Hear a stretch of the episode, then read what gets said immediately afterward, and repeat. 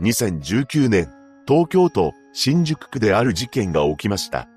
歌舞伎町のホストとその客の間でトラブルとなり、現場の写真が SNS にアップされたことで、ネット上は、てんやわにやとなったのです。詳細を見ていきましょう。本件を起こした高岡由香は、中国人の母親、日本人の父親のもと、中国で出生します。一人っ子として育つ高岡は、2歳の時に母親と来日し、その後日本の国籍を取得して日本人になりました。東京の下町ですくすくと育つ彼女のことを近隣住民は、おとなしくて可愛い子だったと証言しています。小学生になると、絵画作品などで表彰される真面目な優等生だったそうです。中学生になる頃には彼氏もできたようですが、少しずつ彼女の裏の顔が現れました。当時のクラスメイトによると、高岡はいきなり切れて、椅子を放り投げることもあったというのです。その行為には理由があり、女の子同士で喋っていた時に、その中の一人が、高岡の元彼をから買うような発言をしたからだそうです。当然、教室は凍りつき、上所が不安定な少女といった印象を持つクラスメイトもいたと言います。その後、高校に進学した高岡は、当時交際していた彼氏の影響で夜遊びがひどくなっていったそうです。そのことを、高岡の親も警察へと相談に出向いたこともあったと言います。大学では保育学科を専攻していましたが、早く仕事がしたいと思い、中退しました。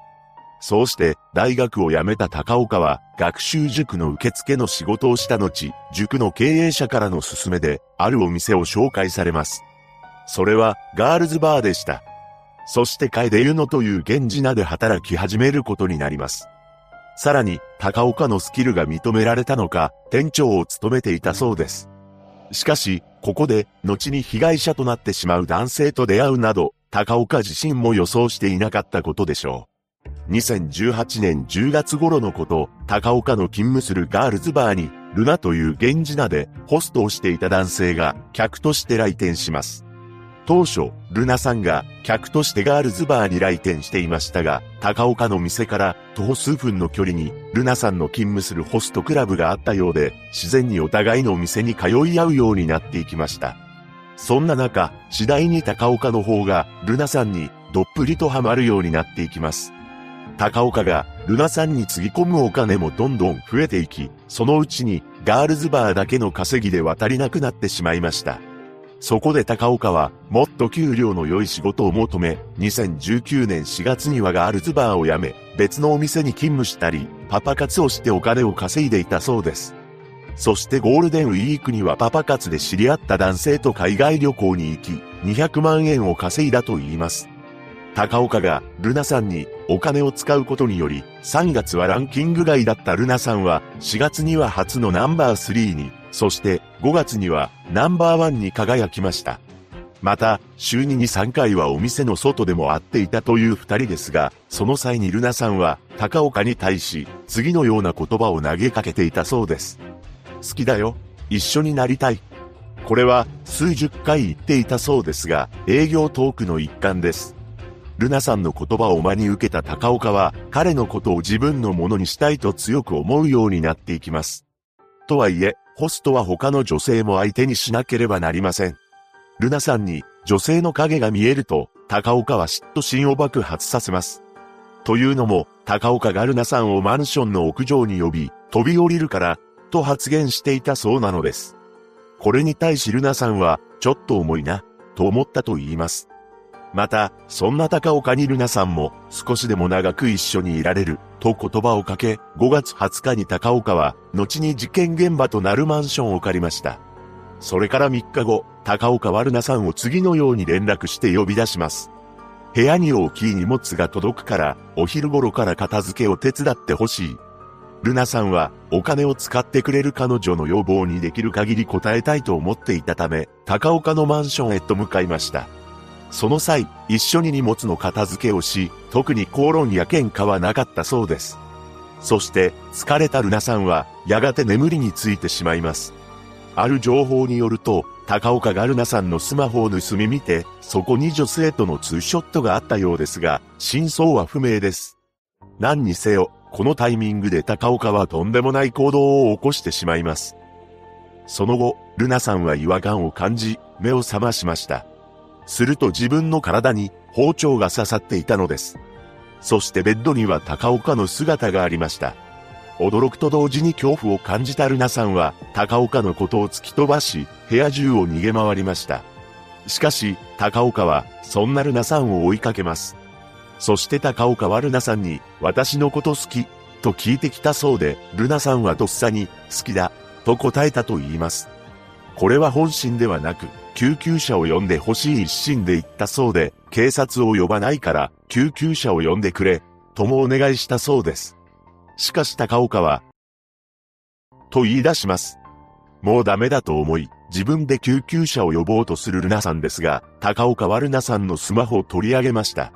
そしてルナさんは、高岡を振り切り、エレベーターに乗って、マンションのエントランスまで逃げたところ、そこで彼は意識を失ったのです。ルナさんを追いかける高岡は、エントランスで倒れているルナさんの横に座り込み、スマホをいじったりタバコを吸ったりしていたと言います。そして高岡は自ら110番通報をしています。その際、現場の目撃者が SNS に写真をアップし、世間は大騒ぎとなりました。実は、この写真をアップした目撃者は、偶然友達の部屋に遊びに来ていたそうなのですが、第一発見者として事情聴取を受けていたところ、ネット上で犯人扱いをされてしまい、自分の無実を証明するために、反射的にアップしたと言います。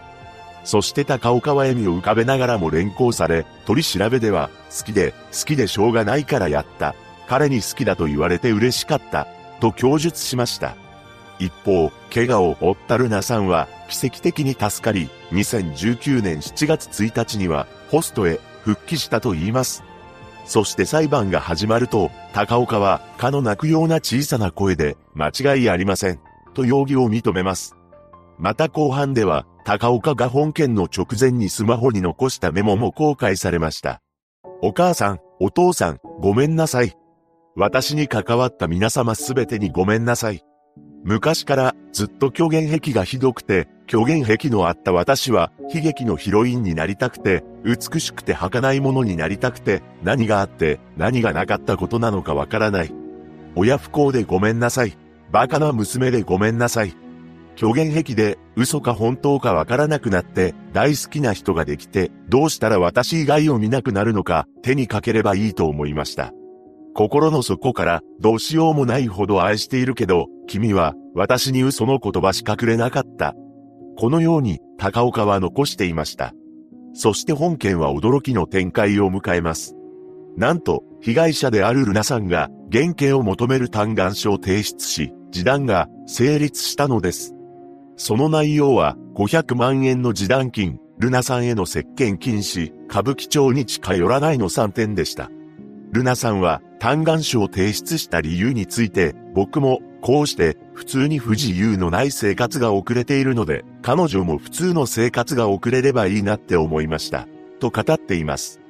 しかし、最終的に東京地裁は、あまりに短絡的で、独りよがりの発想というほかなく、動機などに組むべき点があるとは言えない。として、高岡に対し、懲役3年6ヶ月の実刑判決が言い渡されています。閉廷後、高岡は床にしゃがみ込んでしまい、周囲の人に支えられて、ようやく立ち上がることができた状態で、廊下には彼女のすすり泣く声が響いていたそうです。一人の女が起こした本事件。お金でホストが提供するサービスは変えても、愛を買うことはできなかったのです。同じことが起きないことを、切に願います。